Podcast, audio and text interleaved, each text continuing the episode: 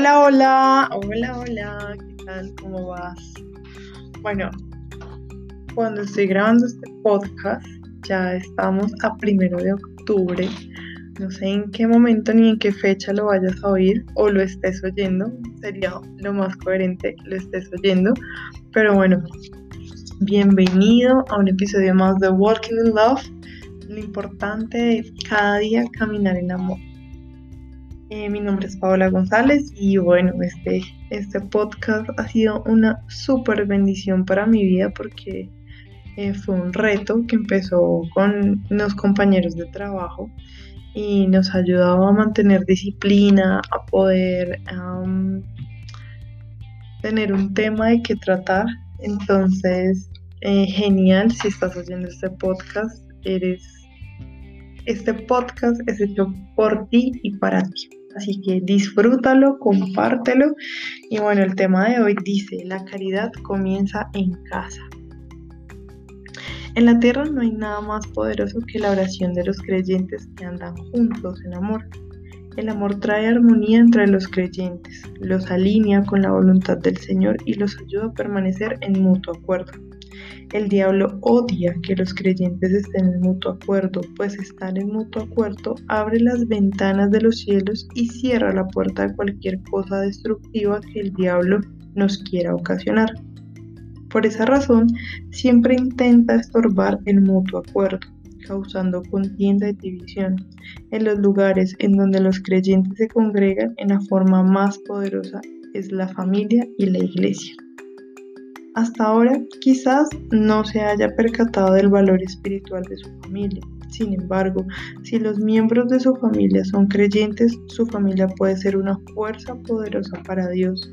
Por tanto, tome la determinación de mantenerse fuera de la contienda y viva en armonía con, con los más cercanos a ti.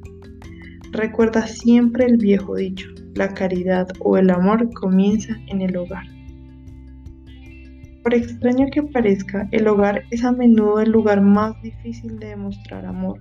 Esto se debe a que ahí bajamos la guardia. No nos preocupamos por nuestra reputación o por tratar de impresionar a nadie. En el hogar nada impedirá que seamos egoístas, excepto nuestro compromiso de andar conforme al amor de Dios. Pero no te dejes engañar pensando que no importa cómo actúas en tu hogar pues es muy, muy importante.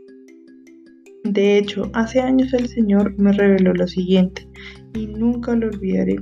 Si tú permites que Satanás te detenga con contienda en la puerta de tu casa, no serás una amenaza para él ni en ninguna otra parte. Entonces, antes que nada, vive en amor con tus hermanos y hermanas, con tu cónyuge, con tus hijos. Procura que tus oraciones prevalezcan al estar en armonía con los miembros de tu propia familia. En el momento en que, se equivoquen o caigan la contienda, corrígelo. Arrepiéntete, pídeles perdón y vuelve al camino del amor. Al principio quizás debas arrepentirte, varias veces, pues tal vez hayas desarrollado hábitos que te tomarán tiempo cambiar, pero no te desanimes, consigue no te desanimes contigo mismo cuando tú falles. Solo continúa confiando en que el Señor te ayudará. Sigue actuando conforme a la palabra. Sigue adelante, sigue creciendo en amor.